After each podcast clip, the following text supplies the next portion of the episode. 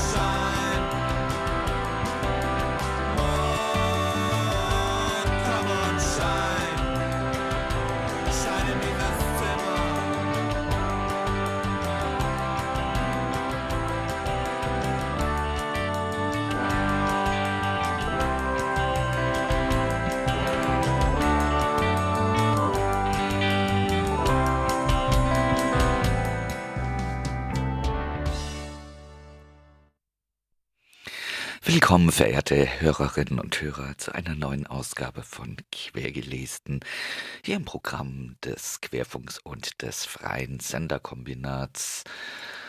Wir beginnen ganz äh, trocken mit äh, einer gekürzten Pressemitteilung, den äh, Women in Exile am äh, Samstag äh, veröffentlicht haben. Eine gekürzte Fassung, dass es sich auf lokale ähm, Bedingungen bezieht, aber die allgemeinen Aussagen in dieser äh, Pressemitteilung sind äh, darüber hinaus wichtig. Die Covid-19-Pandemie und Flüchtlingslager. Öffentliche Veranstaltungen werden im ganzen Land abgesagt, Schüler, Schulen werden geschlossen, Behörden raten Menschen, sich von überfüllten Räumen fernzuhalten. Aber diese Informationen und Diskussionen sind in deutscher Sprache. Flüchtlinge, die die deutsche Sprache nur begrenzt verstehen, sind auf soziale Medien oder Freundinnen und Freunde verwiesen, um sich zu informieren. Die Flüchtlinge aus Lagern äh, bekommen den Ernst der Situation so nicht aus verlässlichen Quellen vermittelt. Die Covid-19-Pandemie wird Flüchtlinge in den Lagern massiv betreffen. Die Desinformationspolitik wird verheerende Folgen haben. Zudem werden Flüchtlinge in Deutschland im Zugang zu medizinischer Versorgung durch das Asylbewerberleistungsgesetz diskriminiert. Erst müssen Sozialbehörden konsultiert werden, ob Arztrechnungen bezahlt werden. Denken die europäischen Regierungen an die Folgen, die sich ergeben, wenn jemand aus diesen verletzlichen Gruppen positiv auf Covid-19 getestet wird? Flüchtlinge leben europaweit in Massenunterkünften. Trotz der Pandemie finden nach wie vor Abschiebungen europäischen, äh, aus europäischen Ländern statt. Polizei und rechte Flü Gruppen an der Grenze zwischen der Türkei und Griechenland setzen alle Mittel ein, um Flüchtlinge am Grenzübertritt zu hindern. RegierungspolitikerInnen sprechen statt einem gerechten Zugang zum Gesundheitssystem vor allem über die wirtschaftlichen Folgen der Pandemie. Die EuropäerInnen beschweren sich, dass Trump ihnen nicht erlaubt, in die USA zu reisen, sondern nur den Warenverkehr zuzulassen. Das ist, was wir aus dem globalen Süden vom globalen Norden seit langem erfahren. Die Bewegungsfreiheit wird uns verweigert, aber der freie Warenfluss soll zugelassen sein. Es wird Zeit, die Nachbarschaftschallenge zu weiten. Nicht nur weiße deutsche Nachbarinnen haben Recht auf Fürsorge und Gesundheit, auch Flüchtlinge. Schreibt, schreibt am äh, 14. März in einer Presseerklärung äh, die Organisation oder die Gruppe Women in Exile. Nachlesen könnt ihr das nochmal auf der Seite äh, womeninexile.net. Flüchtlingsfrauen werden laut. Ja, verehrte Hörerinnen und Hörer, äh, diese Sendung erreicht einige von euch vielleicht bei der Arbeit. Äh, vielleicht äh, in irgendwelchen Gesundheitseinrichtungen oder äh, wo ihr halt gerade immer noch arbeiten gehen müsst, obwohl es äh, vielleicht gar keinen Sinn macht. Ähm, die meisten von euch wahrscheinlich zu Hause. Wir wollen heute in Quergelesen äh, uns mit verschiedenen Aspekten äh, dieser äh, Corona- äh, oder Covid-19 äh, äh, beschäftigen und haben dazu Texte aus unterschiedlichsten Bereichen und auch Ländern zusammengetragen. Die Corona-Pandemie bestimmt gerade den überwiegenden Teil der Öffentlichkeit. Das ist in Teilen sicherlich auch richtig so. Es ist aber bedenklich, wenn andere Ereignisse dadurch aus dem Blick geraten, Ereignisse, die ebenso relevant sind und Ereignisse, die bei genauer Betrachtung auch nicht von dem zu trennen sind, äh, was auch hierzulande passiert. Dazu gehört die aktuelle Situation auf den griechischen Inseln. Überfüllte Flüchtlingslager, eine gewaltsam abgeschottete Außengrenze, Gewalt auch von Neonazis und dazu überhaupt kein Notfallplan für die Lager auf den griechischen Inseln, was die Corona-Pandemie betrifft. Über, um über diese aktuelle Situation auf Lesbos zu sprechen, hat sich Radio Korax am gestrigen äh, Montag mit Erik Marquardt äh, am Telefon unterhalten. Er ist Fotograf und Fotojournalist. Außerdem sitzt er für die Grünen im Europäischen Parlament. Vielleicht äh, kannst du uns erstmal einen Eindruck geben, mit welcher Funktion ähm, du gerade eigentlich dort bist und was du dort machst. Naja, ich bin am 25. Februar nach Lesbos gekommen und ich wollte mir eigentlich die Situation im Camp Moria, ich war auch schon öfter hier auf Lesbos, anschauen und schauen, wie kann man Familienzusammenführung, wie kann man auch die Situation besonders schutzbedürftiger Menschen zumindest mal etwas verbessern. Es gab ja Debatten in Deutschland darum, ob man nicht zumindest Kinder aufnehmen sollte um Weihnachten herum. Und das äh, wollte ich dann eigentlich mal genau planen, wenn man so sagen will. Aber man muss auch sagen, dass sich in den letzten Wochen die Situation ja massiv verschärft hat und das nicht erst als Erdogan gedroht hat, äh, seine Grenzen zu öffnen, sondern auch schon die Stimmung auf der Insel vorher war wirklich, also fast unvorstellbar, was hier wirklich an Ausschreitungen gegen ein neues Geflüchtetenlager stattgefunden hat. Ähm, die Leute, die auf der Insel schon länger wohnen, sind zu großen Teilen wirklich sehr herzlich und nett und haben große humanitäre Hilfe geleistet in den letzten Jahren. Aber man hat natürlich sowohl von der Europäischen Union Griechenland allein gelassen, als auch von Griechenland aus die griechischen Inseln. Und das führt eben dazu, dass es hier eine gesellschaftliche Spaltung gibt, die dann auch in Ausschreitung geendet hat. Seit dieser Diskussion um die Grenzöffnung Erdogans äh, ist das dann nochmal weiter angestiegen. Momentan ist es so, dass natürlich Corona die Debatte bestimmt, aber dass heute ein Feuer in Moria war und dort zwei Kinder mindestens gestorben sind, ähm, sollte man vielleicht auch noch erwähnen. Ja, genau, das ist äh, etwas, was äh, du auch berichtet hast und worauf du aufmerksam gemacht hast über deinen Twitter-Account. Äh, es ist zu einem Brand gekommen auf Moria, äh, also in diesem Lager Moria. Es gibt äh, Videos von einem brennenden Zelt auf Twitter und es gibt, wie du auch erwähnt hast, äh, Berichte über Todesopfer. Was ist denn genau passiert? Was ist über diesen Brand bekannt?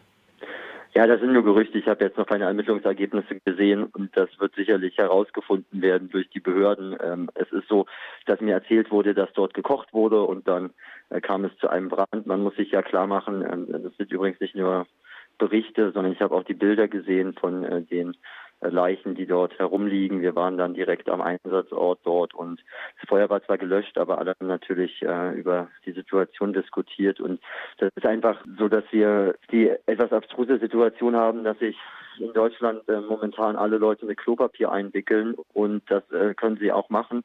Ähm, dass wir uns aber ein bisschen klar machen müssen, dass diese ganzen Maßnahmen, um zum Beispiel auch dieses Virus zu bekämpfen, also Abstand halten, nicht mehr die Hände schütteln, Hände waschen und Quarantänemöglichkeiten schaffen, denn das gibt es alles in solchen überfüllten Geflüchtetenlagern nicht. Da sind knapp 25.000 Leute, das Camp hat Platz für 3.000 Leute. Dieses Virus wird da irgendwann ankommen und sich ausbreiten, obwohl vorher schon eine humanitäre Katastrophe da war, obwohl vorher sich schon niemand um Brandschutzkonzept Gedanken gemacht hat. Es funktioniert so einfach nicht. Und man lässt eben gerade auch in dieser Debatte, wo alle sich vielleicht zurzeit selbst am nächsten sind, bestimmte Leute hinten runterfallen. Das sind nicht nur die Geflüchteten, sondern auch andere. Aber es ist eben so, dass ich jetzt gerade hier bin und finde, dass wir irgendwas mal tun müssen, um halbwegs anständig durch diese Corona-Krise zu kommen. Wir können ja nicht einfach einen Zaun um das Camp Moria machen und warten, bis das Virus dort ausbricht und sich ähm, ja alle mit einem Knüppel um das letzte Stück Brot streiten. Das ist also wirklich unwürdig, wie wir hier auch politisch mit der Situation umgehen. Und ich finde, dass das nicht in den Hintergrund treten darf. Auf die humanitäre Situation auf Lesbos und in Moria würde ich gleich auch nochmal zurückkommen. Zunächst aber nochmal kurz zurück zu diesem Brand, äh, der da heute passiert ist. Ähm, neben zwei Toten gibt es ja äh, auch Verletzte. Wie ist denn der Zustand von denen und wie werden die versorgt? Was hast du da mitbekommen? Das kann ich nicht beurteilen. Ich habe mit dem Krankenhaus nicht gesprochen. Ich weiß, dass die Polizei einen Toten bestätigt hat und auch sagt, dass es nicht zwei waren, aber also es gibt zwei unterschiedliche Leichen und Bilder davon. Das, das äh, wird sich wahrscheinlich in den nächsten Stunden klären. Dieser Brand ist erst ein paar Stunden her. Ich habe jetzt äh, mich dann um Leute gekümmert, die äh, ja Babyleichen gesehen haben und erstmal eine halbe Stunde Pause machen würden und mich da noch nicht über die Verletzten informiert. Das wäre also Mutmaßung. Es ist aber eben auch vielleicht, wenn man sich das nicht so richtig plastisch vorstellen kann, so da gibt es kaum Feuerwehr, da gibt es kaum Polizeieinheiten. Da ist es so, wenn etwas anfängt zu brennen, dann holen Leute eben schnellstmöglich erstmal Eimer, löschen das Feuer. Es ist ja auch nicht der erste Brand. Und viele versuchen natürlich dann auch ihr Möglichstes noch zu verhindern, dass sich der Brand ausbreitet, dass es zu Verletzten kommt und bringen sich dabei selber in Gefahr, weil die natürlich gar nicht ausgerüstet, ausgebildet sind, um das zu tun. Also auch dieser strukturelle Mangel wirkt sich dann natürlich auch auf solche Situationen aus, wo man sicherlich ja nicht lügen muss, wenn man sagt, äh, dass sowas auch zu verhindern wäre. Du hast äh, fehlende Brandschutzbestimmungen erwähnt in einem Lager, das sowieso gnadenlos überfüllt ist ähm, und überhaupt nicht für so viele Menschen vorgesehen ist, wie viele dort jetzt äh, gerade sich aufhalten. Und äh, ähnliches äh, haben wir hier auch gehört, was eben ähm, Schutzbestimmungen oder Schutzmaßnahmen betrifft, was eben den Coronavirus betrifft. Was kannst du denn dazu sagen? Inwiefern gibt es im Lager einen Umgang damit und ähm, wie werden Leute aufgeklärt? Wie kann man überhaupt mit dieser Situation jetzt dort umgehen? Ja, also äh, die Leute haben ja auch Handys und Internet und informieren sich natürlich auch über das Coronavirus. Äh, es gab viele, die rassistische Ressentiments in den letzten Wochen geschürt haben, bis hin zum griechischen Premierminister Mitsotakis, der schon bevor Erdogan gesagt hat, dass er die Grenzen öffnet, hier Kriegsschiffe in die Ägäis geschickt hat mit dem Ziel, äh, das Coronavirus von der Ägäis abzuhalten. Also man hat dann die Verknüpfung, oh, diese Geflüchteten, da kommen ja manche auch aus dem Iran und deswegen müssen wir sie aufhalten. Also diese Verknüpfung Migration zu Corona einfach völlig rassistisch ausgenutzt. Ähm, das fand ich äh, wirklich unwürdig. Ich fand aber es eigentlich ganz interessant, wie das hier in der Realität läuft, weil die Leute, die aus dem Camp Moria kommen, sich zu großen Teilen inzwischen, wenn sie in die Stadt gehen, äh, Mundschutz äh, anziehen, weil sie Angst haben, dass die Europäer, die sie hier in das Camp Moria gesteckt haben, nun auch noch mit Corona infizieren würden. Also die Angst davor ist in dem Camp natürlich groß. Die Leute informieren sich selbst, aber es ist natürlich auch wichtig, dass man in verschiedenen Sprachen Möglichkeiten schafft, dass alle dort ungefähr wissen, was auf sie zukommt, was man vermeiden kann. Es ist nur so, dass in einem Lager, wo 20.000 äh, Leute in Zelten leben, die hygienischen Bedingungen wirklich vollkommen unwürdig sind. Immer wenn es regnet, fließt durch alle Zelte alles, was man ja so in den Toiletten hat.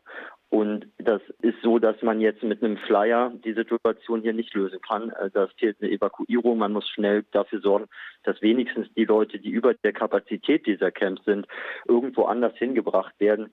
Da geht es mir jetzt auch, also mir gerade in der akuten Situation relativ egal, in welchem Land das ist, aber man muss jetzt erstmal Quarantänekapazitäten schaffen, man muss gucken, dass die Leute gut versorgt werden, dass sie medizinische Versorgung haben und dass sich einfach darauf vorbereitet wird, dass dieses Virus ja jetzt nicht irgendwie nach Hautfarbe oder Herkunft entscheidet, sondern uns alle betrifft. Und ich finde das wirklich tragisch, dass hier ähm, ja Politikerinnen und Politiker, die gerade Entscheidungen treffen, einfach offenbar nicht gewillt sind, so eine offensichtlich vorhersehbare Katastrophe in geflüchteten Lagern an der Außengrenze, aber auch ja, auf dem Festland in Griechenland beispielsweise zu verhindern. Es ist ja nicht so, ähm, dass wir gerade nur ein Problem zu lösen haben, das weiß ich, aber ich glaube, dass das Problem, dass wir jetzt nicht in Egoismus und Kleinstaaterei verfallen, sondern gucken, wie können wir denn halbwegs solidarisch auch als Menschheit, wenn man denn so will, gegen diesen Gegner vorgehen und uns da gegenseitig unterstützen, dass das eine Frage ist, die auf jeden Fall nicht hinten runterfallen darf.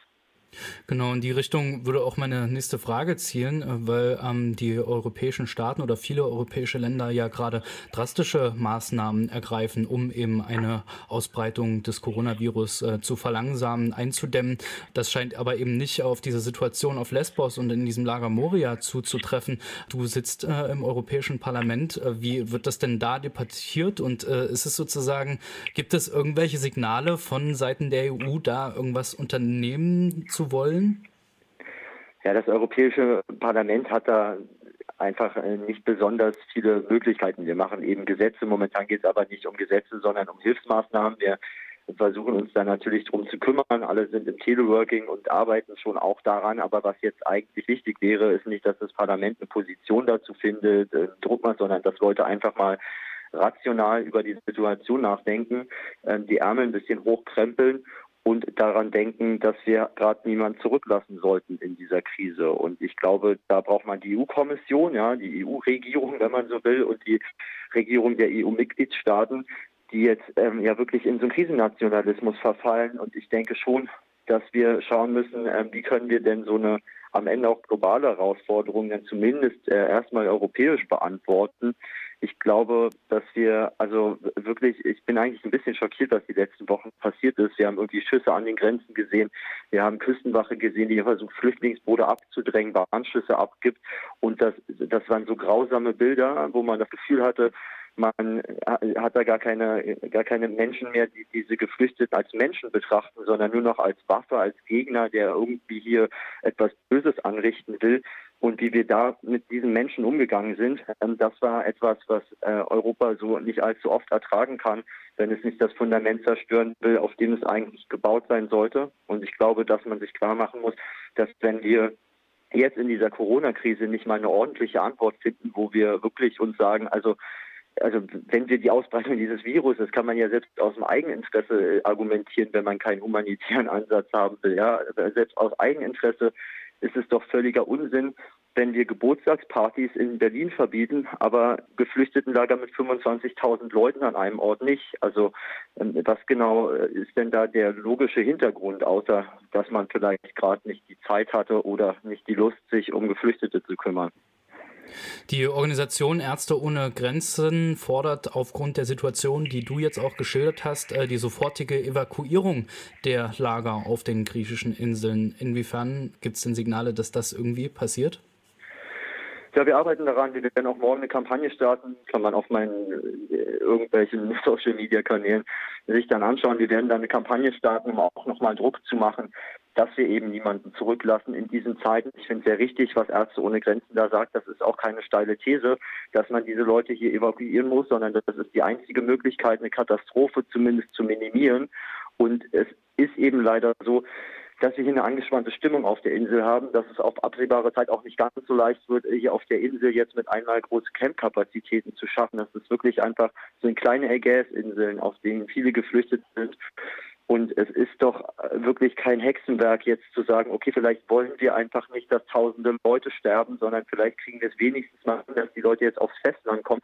Dann bauen wir da eine Zeltstadt auf, stellen ein paar Heizungen rein, wenn es kalt ist und eine Klimaanlage, wenn es warm ist. Dann geben wir Leuten Essen, dann erklären wir allen irgendwie, dass sie ein bisschen Abstand halten und dann funktioniert das doch. Und da wäre man schon mal einen Schritt weiter. Und das ist ja wirklich nichts, was man jetzt als, als politische Forderung framen sollte. Das, das, sind einfach humanitäre Mindeststandards, die die Europäische Union seit Jahren nicht einhält für Geflüchtete. Und ich finde es einfach sozusagen eigentlich auch, auch eine Beleidigung als Europäer, dass man äh, von Leuten regiert wird, die in der Lage sind, ganz große Bevölkerungsgruppen, die auch Menschen sind, so außer Acht zu lassen in der großen Krise, die uns alle betrifft. Soweit Erik Marquardt am gestrigen Montag im Gespräch mit Radio Korax in Halle. Schauen wir nach Österreich. Dort gibt es ein äh, Online-Magazin, das heißt mosaikblog.at und äh, dort äh, einen Text, der äh, folgenden sich mit Streiks, Nachbarschaftshilfe, freiwilliger Quarantäne und Solidarität in Zeiten von Corona beschäftigt. Er datiert vom Freitag vom 13. März. Corona setzt den Alltag außer Kraft, doch während Schulen, Unis und Lokale schließen, müssen viele Menschen weiter in die Arbeit gehen, trotz Ansteckungsgefahr. Es zeigt sich eine Welt, die den Profit über die Gesundheit der Einzelnen stellt. Dagegen braucht es Solidarität und linke Perspektiven, schreiben die Autorinnen äh, dieses Textes Teresa Petrik und Camillo Molina. Schulen geschlossen, Veranstaltungen abgesagt, das soziale Leben auf ein absolutes Minimum reduziert, der erste Todesfall in Wien ist bereits bekannt. Ganz Österreich soll, so Kanzler Kurz, in einer Pressekonferenz am Freitagnachmittag auf Normalbetrieb heruntergefahren werden.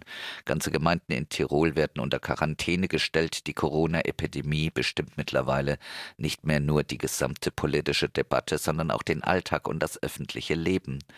Was vor vielen was von vielen vor einigen Tagen noch als Panikreaktion belächelt wurde, erscheint heute mehr als berechtigt. Bei verhältnismäßig großen Teilen der Bevölkerung ist die Ansteckung möglich und kann schwerwiegende Folgen haben. Bei allzu schneller Ausbreitung des Virus droht eine Überlastung der Gesundheitssysteme, die für viele Menschen tödlich endet. Wie schnell sich die Lage zuspitzen kann, zeigt ein Blick nach Norditalien. Dort führt die Platzknappheit in den Intensivstationen bereits dazu, dass PatientInnen nach ihren Überlebenschancen selektiert werden und erkrankte Menschen keine geeignete Therapie bekommen. Dass der Coronavirus zu einer gesellschaftlichen Krise heranwächst, scheint nicht mehr zu verhindern. Es stellen sich damit höchst politische Fragen. Wer zahlt die wirtschaftlichen Kosten? Wie sorgen wir für die besonders Schutzbedürftigen und was können progressive Antworten auf diese Fragen sein? Der Ausnahmezustand, so viel steht fest, darf nicht die einzige Reaktion auf diese Krise bleiben. Wir müssen, wo es unsere Gesundheit und ein, solidarisch, und ein solidarisches Miteinander zulässt, aktiv werden, helfen und Perspektiven anbieten. Der Coronavirus zeigt die Unfähigkeit einer kapitalistischen Gesellschaft, lebensgefährliche Krisenphänomene frühzeitig und effektiv einzudämmen. Bereits der Verlauf der Epidemie in China führte vor Augen, welche Folgen der neoliberale Umbau von Gesundheitssystemen in einer solchen Situation hat. Die gravierenden sozialen Folgen in den USA wo sich ein großer Teil der Bevölkerung keine ordentliche Krankenversicherung leisten kann, mag man sich gar nicht erst ausmalen. Fast alle Menschen sind der Ansteckungsgefahr an einem Ort besonders ausgesetzt, dem Arbeitsplatz. Trotz der Schließung von Schulen und Universitäten, trotz der Absage kultureller Veranstaltungen und dem Verlautbaren zahlreicher Schutzmaßnahmen müssen wir nach wie vor arbeiten. Viele prekär oder selbstständig Beschäftigte müssen die Risiken, die durch Corona entstehen, selbst tragen. Das bedeutet für sie einen massiven Angriff auf ihre Existenz. Das gleiche, dass gleichzeitig Schulen geschlossen werden, führt zudem zu enormen Betreuungslücken. Wer soll die zu Hause gebliebenen Kinder versorgen, wenn die Eltern weiter arbeiten müssen? In einer Gesellschaft, in der Kapital- und Profitinteressen menschlichen Bedürfnissen übergeordnet werden, ist eine umfassende Bekämpfung des Virus verdammt schwer. In einer vernünftigen, an unserem Wohlergehen ausgerichteten Gesellschaft würden wir wohl zuallererst die Arbeit niederlegen und müssten uns die Klagen über Einkommensverluste von Unternehmensseite nicht anhören. Zwar legte die Regierung ArbeitgeberInnen mittlerweile nahe, Homeoffice so weit wie möglich zu ermöglichen, aber das geht nicht in allen Branchen. Ein sogenanntes Hilfspaket für Unternehmen ist hingegen schon auf Schiene. Die Angst, der Wirtschaft zu schaden, leitet das Handeln der Staatsspitzen. Es zeigen sich aber auch erste Brüche dieser Logik. So wurde etwa die Produktion in einigen italienischen Fiat-Werken vorübergehend eingestellt. Wir haben es anscheinend mit einer so dramatischen Krise der menschlichen Reproduktion zu tun, dass selbst Großkonzerne mit der Durchsetzung ihrer Interessen zu kämpfen haben. Politisch bedeutet das, dass wir uns für eine Reduktion der Arbeitszeit einsetzen müssen, um die Ansteckungsgefahr am Arbeitsplatz einzudämmen und uns damit gegen jene stellen, die gewöhnt sind, das eigene Geld über die Gesundheit der anderen zu stellen. Die Vereinbarkeit von Gesundheitsschutz und Erwerbsarbeit wird ein Konfliktherd werden. Eltern brauchen im Falle der Schließung von Kinderbetreuungseinrichtungen eine Entgeltfortzahlung, um zu Hause bleiben zu können. Kündigungen müssen verhindert und Miet wie andere Zahlungen gegebenenfalls aufgeschoben werden. Statt Unternehmen sollten die öffentlichen Gelder, die EU und nationale Regierungen derzeit in die Hand nehmen, jenen zugutekommen, die von Einkommensausfällen und Zahlungsproblemen existenziell bedroht sind. Die Kritik an den gesellschaftlichen Verhältnissen, die den aktuellen Umgang mit dem Coronavirus hervorbringen, ist wichtig. Ebenso das Stellen konkreter Forderungen an Regierungen. Als Linke dürfen wir aber nicht auf der Ebene der theoretischen Kritik stehen bleiben, sondern müssen im Alltag von Menschen konkret nützlich sein. Corona stellt uns nicht nur vor gesundheitliche, sondern vor weitreichende gesellschaftliche Herausforderungen. Zum einen befeuert die Epidemie ein gegenseitiges Misstrauen und eine Ellbogenmentalität, die sich in den Ereignissen der letzten Wochen offenbart. Von rassistischen Übergriffen über den Diebstahl von Schutzmasken aus Krankenhäusern bis hin zu Rangeleien bei Virentests.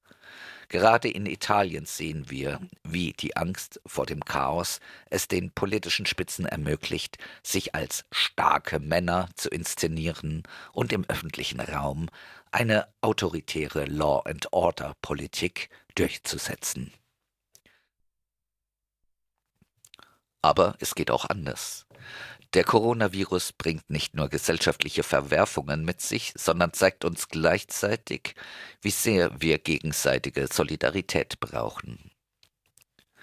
Wir müssen die Corona-Krise und ihre mögliche Zuspitzung ernst nehmen. Priorität muss sein, die Ausbreitung des Virus zu verlangsamen, um die Gefährdung vieler Menschen einzudämmen. Deswegen sind auch die Vorsichtsmaßnahmen jener Personen, die selbst nicht in eine Risikogruppe fallen, fundamental. Gerade gesunde, Mensch, äh, Trägerinnen und Träger des Virus tragen in alltäglichen Kontakten unbemerkt zur Übertragung bei.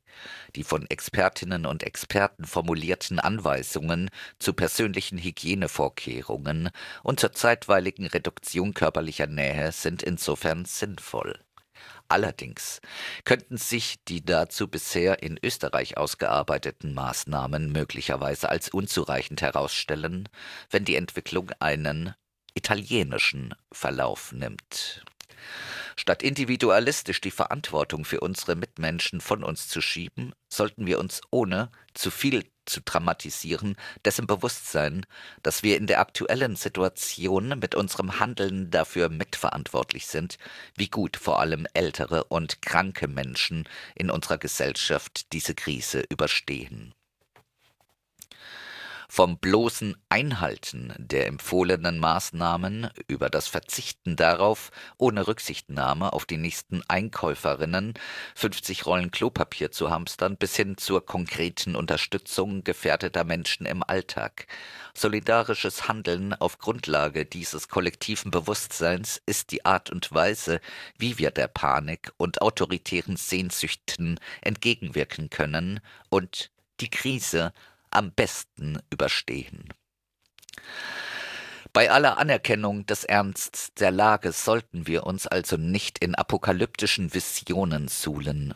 Gerade aus dem Krisenherd Italien kommen auch vielfältige, ermutigende Zeichen einer solidarischen Antwort. Von spontanen Streiks zum Schutz vor Ansteckung am Arbeitsplatz, über die Organisation von Hilfeleistungen für Nachbarinnen und Nachbarn im Viertel bis hin zur gegenseitigen Ermutigung zur freiwilligen Quarantäne auf Social Media mit dem Hashtag Ioris Tua Casa, auf Deutsch ich bleibe zu Hause. Auch in Österreich gibt es ähnliche Entwicklungen. Wenn wir verhindern wollen, dass die Herrschenden den Notstand für ihre politischen Zwecke ausnutzen, müssen wir selbst solidarische Antworten finden. Jetzt Solidarität zu entwickeln, ist zum einen die Voraussetzung für gemeinsame Organisierung und das Führen von Kämpfen für eine bessere Gesellschaft. Ganz praktisch kann sie gerade jetzt zum anderen aber auch eines, diese Solidarität, nämlich Leben retten. Soweit, verehrte Hörerinnen und Hörer, ein Text aus, der, aus dem Online-Blog Mosaik, nochmal nachzulesen unter mosaik-blog.at. Mosaik erscheint in Wien.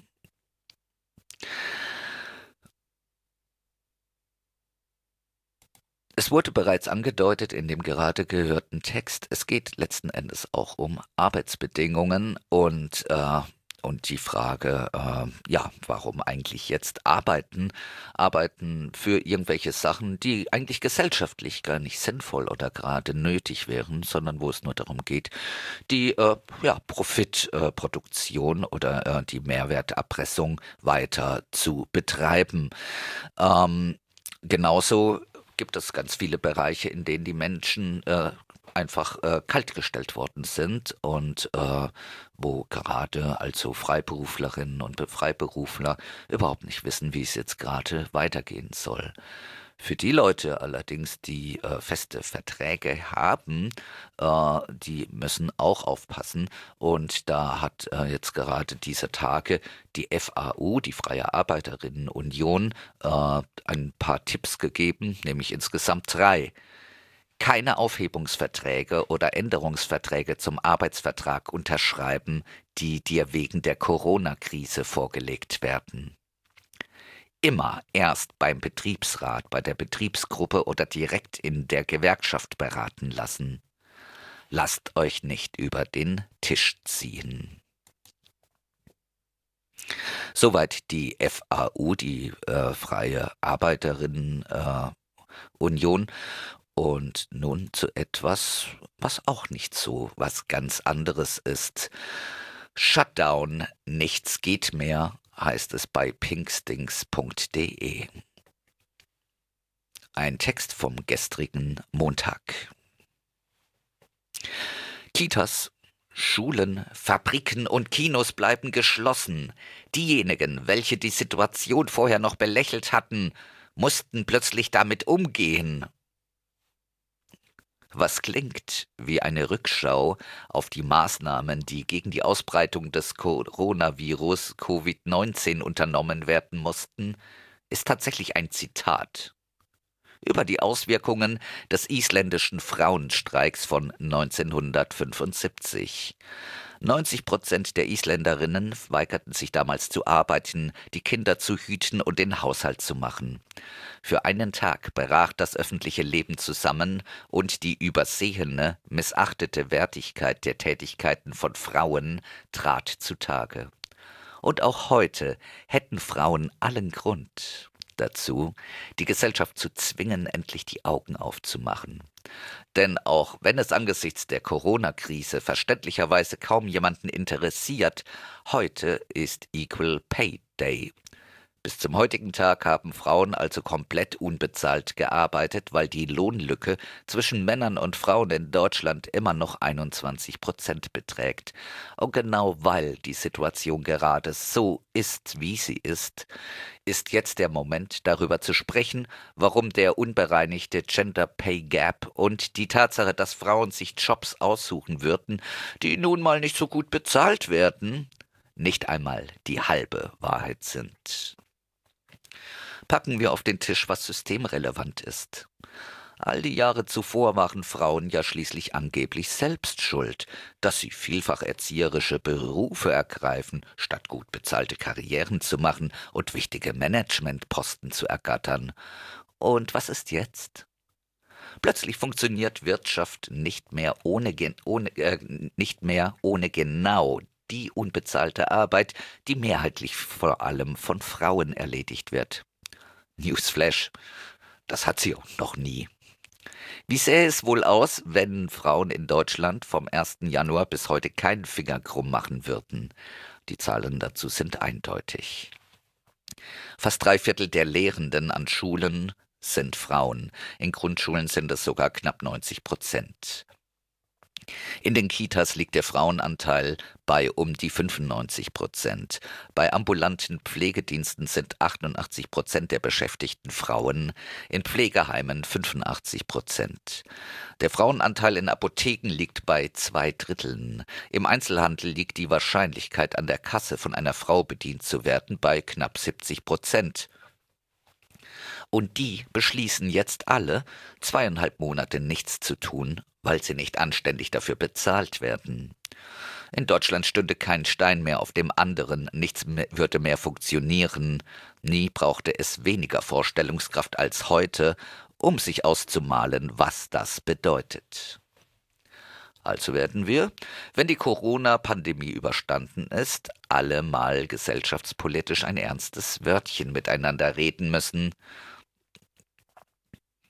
zum Beispiel darüber, dass die neoliberale FDP plötzlich nach dem starken Staat krakeelt, der gefälligst die, die Wirtschaft retten soll, obwohl das doch eigentlich der Markt regelt mit seiner übermächtigen, unsichtbaren Hand. Oder reden wir doch mal darüber, wer eigentlich nochmal auf die bescheuerte Idee gekommen ist, das Gesundheitssystem komplett durchzuprivatisieren, so dass Kliniken vor den Rettungsschirmzusagen der Regierung mit der Absage von elektiven Operationen zugunsten von Corona-Betroffenen sich in die eigene Pleite geritten hätten und endlich auch mal darüber reden, dass Care-Tätigkeiten, die zum größten Teil nach wie vor von Frauen erledigt werden, ja offenbar doch nicht so Pille-Palle, das bisschen Haushalt, schenken mir mal ein paar Blümchen, ist ja nur Kinderbetreuung ist. Hätte ja niemand ahnen können. Also außer den ExpertInnen, die darüber schon seit Jahren reden und denen nicht zugehört wird, weil es ja nur um Gedöns geht. Frauen waren nie zu dumm, um sich fair und anständig bezahlen zu lassen.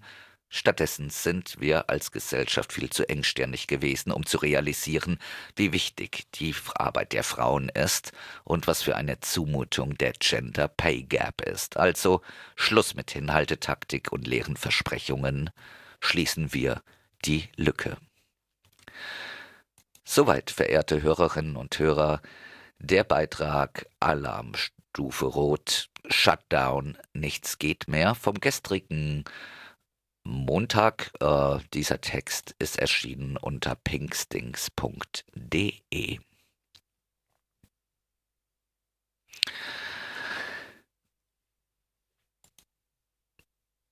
Über die Infektion der Ökonomie äh, macht sich das Revolt-Magazin Gedanken und das bereits schon am vergangenen Freitag, am 13. März.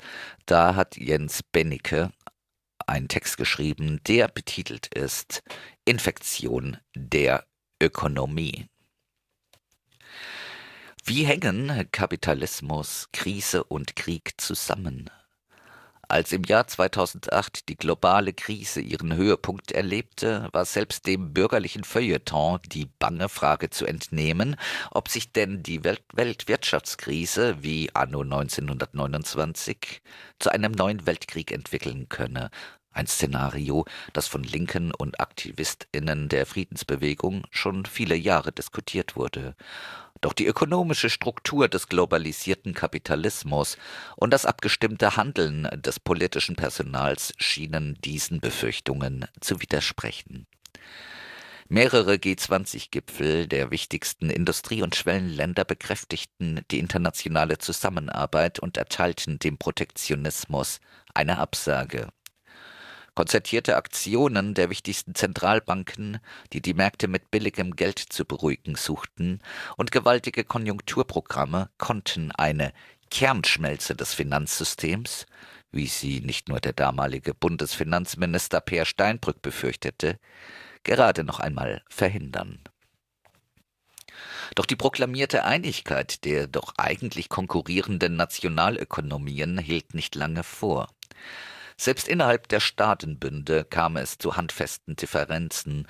So kam es innerhalb der Europäischen Union während der Phase der Krise, die als Eurokrise bekannt wurde, zum Streit darüber, wie man aus dem Schlamassel wieder herauskommen könne. Während vor allem Deutschland auf einem harten Sparkurs und Austeritätsprogrammen gegenüber den vor allem südeuropäischen Krisenstaaten beharrte, forderten andere einen Schuldenschnitt und eine nachfrageorientierte Politik, um die Konjunktur wieder anzuheizen. Das deutsche Erfolgsmodell, das auf einer exportorientierten Wirtschaft mit niedrigen Löhnen basiert, konnte dies natürlich nicht zulassen, und so setzte der als rigoroser Sparkommissar auftretende Nachfolger Steinbrücks, Wolfgang Schäuble, gemeinsam mit der sogenannten Troika schmerzhaft, äußerst schmerzhafte Austeritätsmaßnahmen in den von der Krise besonders betroffenen Staaten durch. Der Widerstand gegen eine deutsche EU der Austerität und die schier endlose Krise, die sich mit den neoliberalen Rezepten ganz offensichtlich nicht überwinden ließ, brachten nicht nur linke Parteien wie Syriza in Griechenland oder Podemos in Spanien an die Macht, sondern stärkten auch populistische und autoritäre Parteien und Bewegungen. Diese beklagten vor allem die Eingriffe in die nationale Souveränität und den Einfluss supranationaler Organisationen. Auch weltweit bekamen souveränistische und protektionistische Strömungen immer mehr Zulauf. Statt gemeinsam den globalen Kapitalismus retten zu wollen, besannen sich die Staatenlenker zunehmend auf ihr nationales Interesse, so propagierte Donald Trump die Parole America First und kündigte Freihandelsabkommen auf, mit dem erklärten Ziel, Industriearbeitsplätze in den USA zurückzuholen und die bedrohte Führungsrolle der Vereinigten Staaten zu verteidigen. Und in Großbritannien trat sogar wieder aller ökonomischen Vernunft und Großbritannien trat sogar wieder aller ökonomischen Vernunft aus der EU aus, um in Zukunft ihre wirtschaftlichen Interessen nur noch nationalstaatlich vertreten zu können und keine Rücksicht mehr auf die anderen Mitgliedstaaten nehmen zu müssen.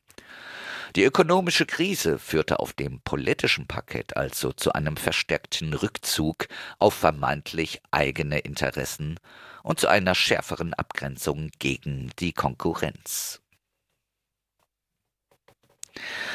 Und jetzt auch noch Corona. Der Ausbruch der Corona-Epidemie Ende vergangenen Jahres in China und dessen schnelle Verbreitung über die ganze Welt zeigt die Verwundbarkeit des globalisierten Kapitalismus. Wenn Städte abgeriegelt und Fabriken geschlossen werden, trifft dies neben allen Auswirkungen auf die Menschen, die Lohnabhängigen und so weiter eng getaktete Lieferketten. Dies kann dann dazu führen, dass am anderen Ende der Welt Produktionsanlagen stillstehen, wenn Teile nicht angeliefert werden. Der Ausbruch der Epidemie in China trifft die Weltwirtschaft besonders hart. Zum einen ist China inzwischen die zweitgrößte Wirtschaftsmacht der Welt und die aufsteigende Kraft im Weltsystem und zum anderen immer noch die Werkbank der Welt. Hier werden viele der Produkte hergestellt, die dann in den Vereinigten Staaten oder in Europa verkauft werden. Beispielhaft dafür steht der US-Elektronikkonzern Apple, der wie kaum ein anderer ein anderes Unternehmen auf die Produktion in China setzt. Bereits im Januar musste Apple aufgrund der zwischenzeitlich als Pandemie deklarierten Krankheit eine Umsatzwarnung herausgeben. Dazu kam noch das anfänglich verheerende Krisenmanagement der autoritären Staatsführung in China, die die Informationen über die neuartige Lungeninfektion zurückhalten wollte und erst viel zu spät mit drastischen Quarantänemaßnahmen versuchte, eine Ausbreitung zu verhindern. Zu diesem Zeitpunkt hatten aber schon Millionen Menschen von äh, Millionen von Menschen in Wuhan dem mutmaßlichen Ursprungsort der Epidemie, äh, hatten sie diesen Ort verlassen, um zu ihren Verwandten zu fahren und mit diesen das Neujahrsfest zu feiern. Der Virus wurde ver äh, verbreitete sich immer weiter. Durch die enge Einbindung der chinesischen Wirtschaft in die globalen Verwertungsketten, durch Treffen von internationalen Managerinnen oder Konzernmitarbeiterinnen, aber auch durch Touristinnen und Touristen wurde das Virus schnell über die ganze Welt verbreitet.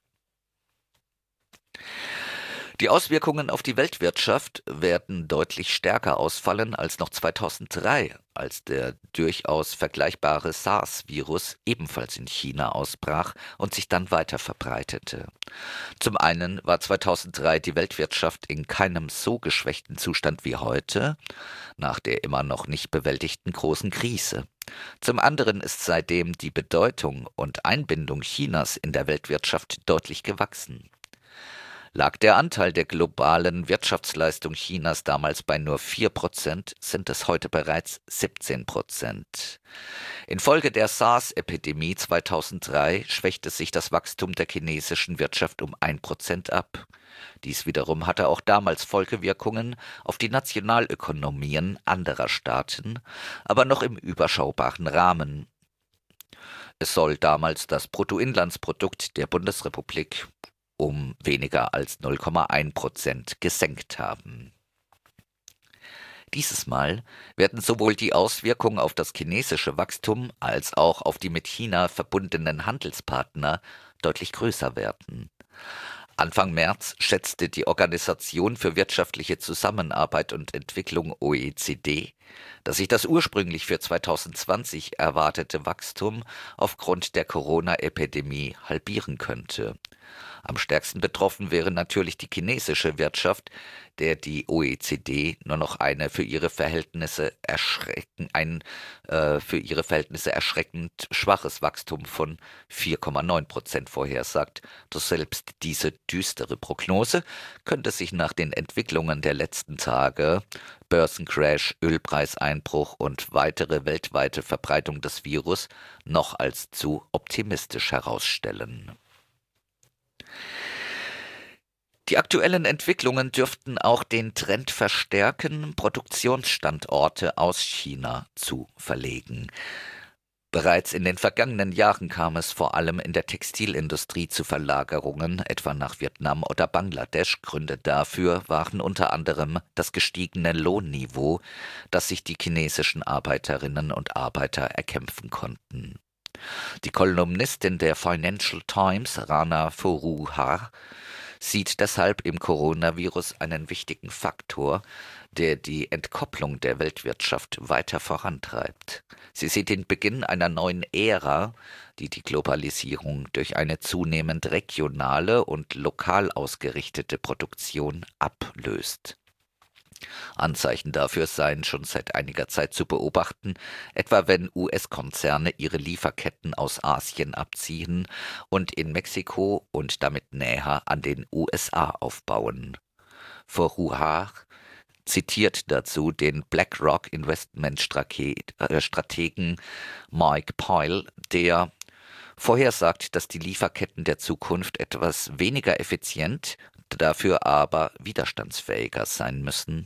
Und dies bedeutet eben auch eine stärkere Anbindung an die Heimatmärkte. Diese ökonomische Entwicklung zurück zu den Nationalstaaten bzw. geografischen Großräumen stärkt wiederum genau diejenigen, die auch einen politischen Bezug auf die eigene Nation und die Nationalökonomie fordern. Die rechten Parteien und Bewegungen erhalten dadurch eine materielle Basis für ihr politisches Handeln. Handelskriege wie die, die momentan schon von US-Präsident Donald Trump ausgelöst wurden, werden wohl keine Ausnahme mehr bleiben. Der Kampf um die wirtschaftliche und geopolitische Vorherrschaft zwischen den einzelnen Blöcken wird dadurch noch offener und aggressiver ausgetragen werden, und dies erhöht auch die Gefahr größerer Kriege. Etwas mehr als zehn Jahre nach Beginn der großen Krise kann damit die Frage nach dem Weltkrieg nicht mehr so leicht weggewischt werden. Meint das Online-Magazin Revolt und zu finden unter revoltmag.org unter dem Titel Infektion der Ökonomie. Nach so viel Beiträgen, verehrte Hörerinnen und Hörer, jetzt aber erstmal etwas Musik.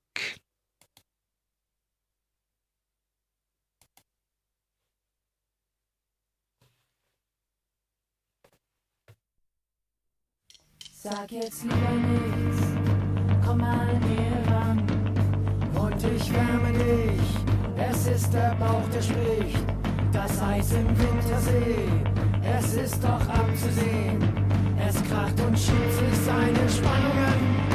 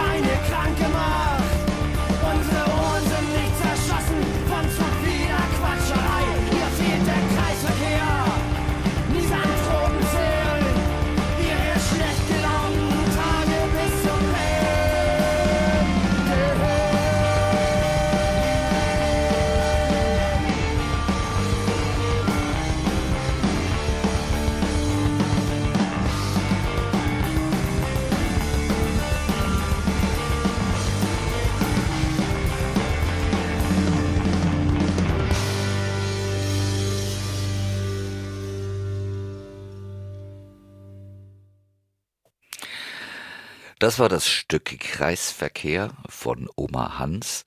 Und äh, gerade am Anfang der Sendung hatten wir auch ein Stück gehört, das äh, dann gar nicht mehr äh, benannt worden war. Das war äh, dieses Zimmer von der Regierung.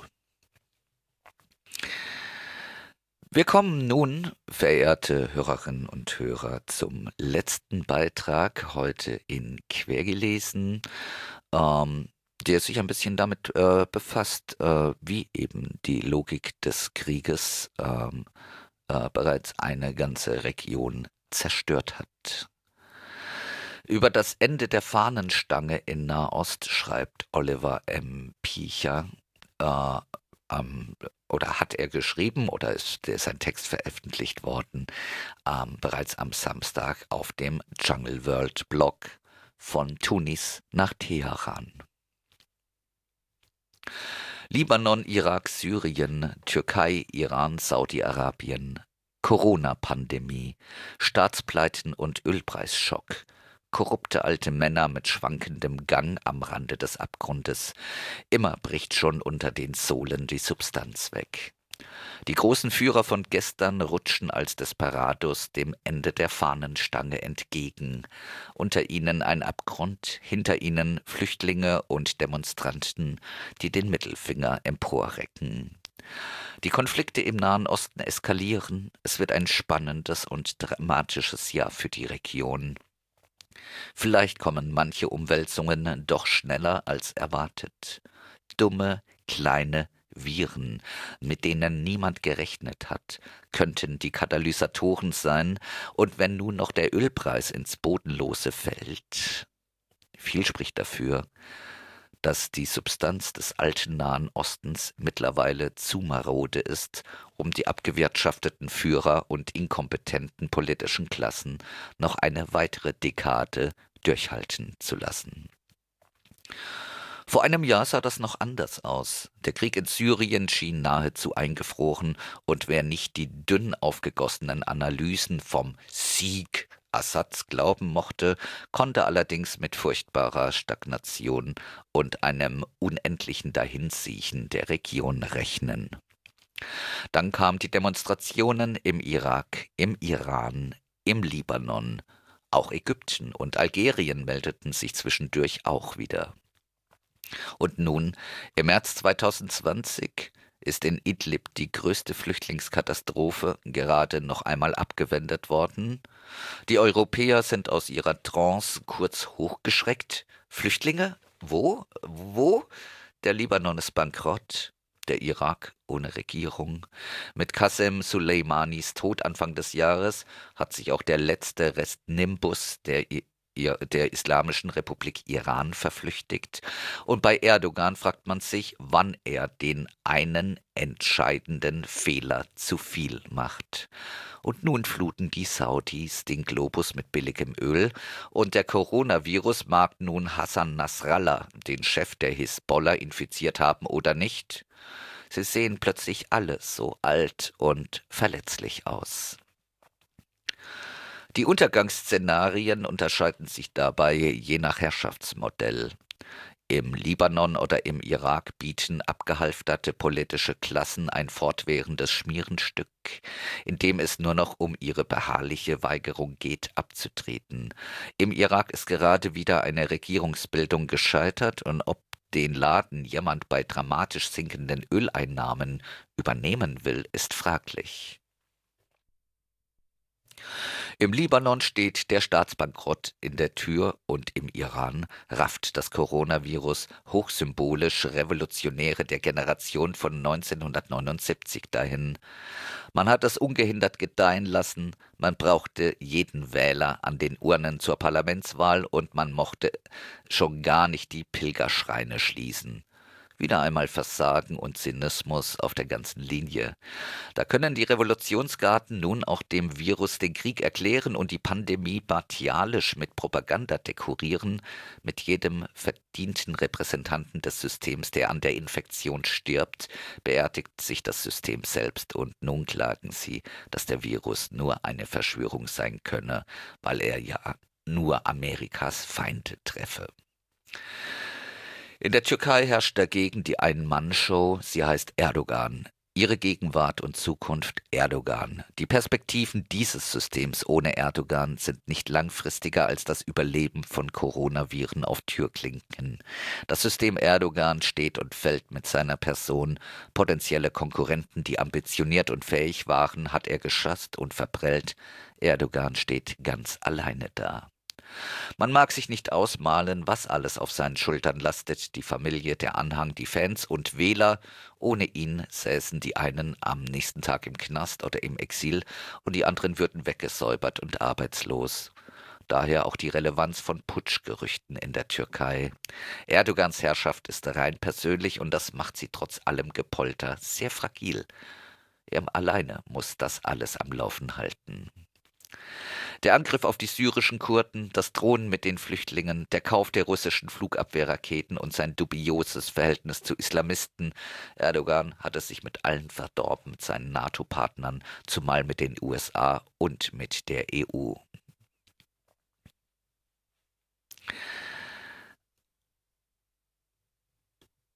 Wir könnten hier jetzt noch ewig weiterlesen, wie es sozusagen alles äh, den Bach runtergeht in dieser Region.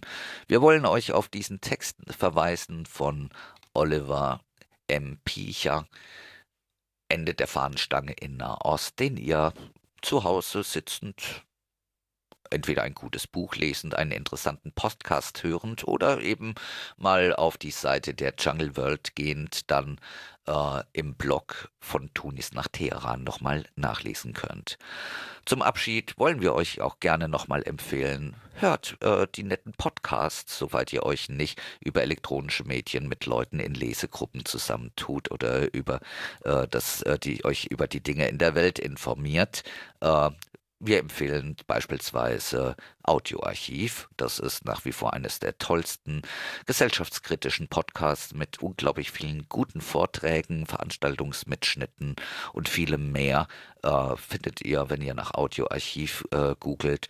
Damit könnt ihr euch sicherlich die nächsten Tage äh, gesellschaftskritisch ganz gut über Wasser halten.